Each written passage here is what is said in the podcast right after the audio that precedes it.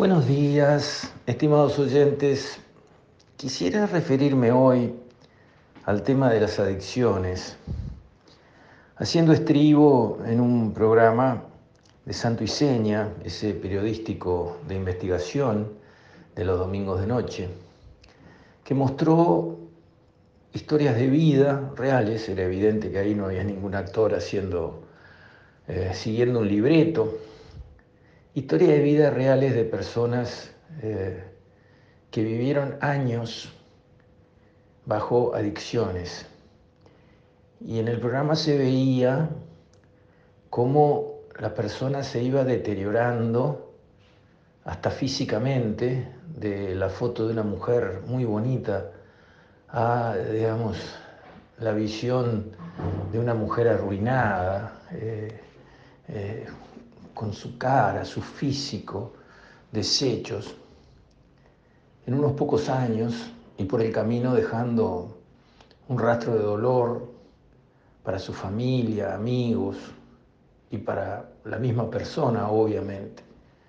Y en ese tránsito también eh, llegando al delito, primero contra los familiares, robando cosas de su casa, que ahí, digamos, no llega una alerta temprana porque los familiares tienden a no denunciar al hijo que roba bienes de la casa por el amor de la familia hacia ese hijo, pero después roba a cualquier otro y después comete rapiñas porque agarra un cuchillo, cualquier cosa, y, y roba a terceros. Todo producto de la adicción, de encontrarse esa persona bajo, digamos, el dominio de la droga que ya eh, se le impone a su voluntad. No puede parar de consumir, en realidad cada vez consume más, y no puede parar de hacer lo que tenga que hacer, sea robar, vender su cuerpo o asaltar personas en actividades cada vez más violentas, cada vez más graves, para poder tomar la próxima dosis. Cuando uno ve esas historias de vida, entiende que nos hemos equivocado todos en la estrategia del combate a la droga.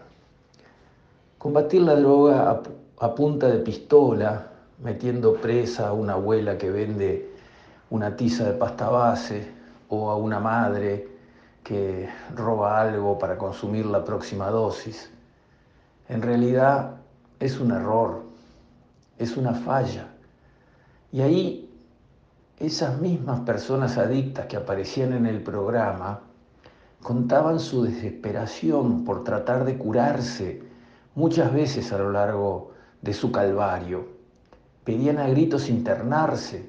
En algún caso, una de las personas cometió una rapiña solo para que la pusieran presa, a ver si estando presa conseguía una internación forzosa que la parara de consumir, que la frenara de consumir.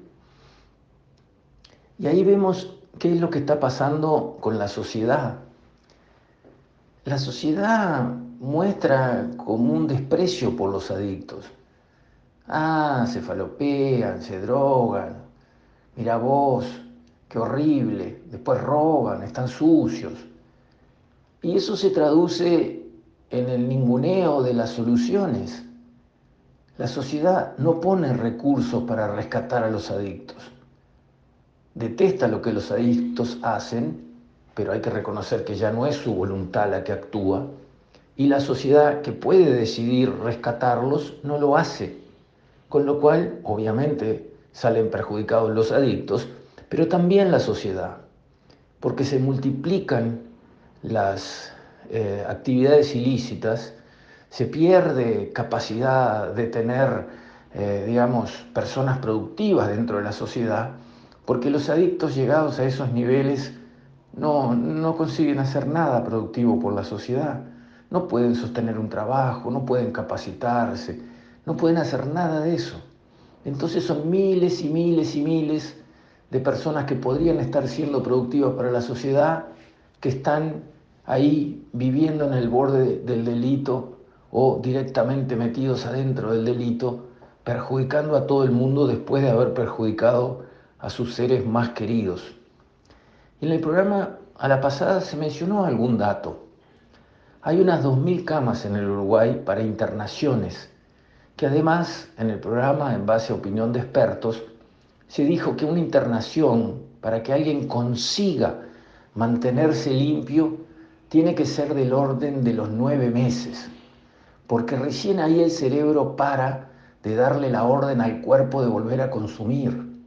Con lo cual, si a una persona la internamos 40 eh, días, como es lo normal en nuestro sistema de salud, y lo soltamos, es seguro que va a reincidir.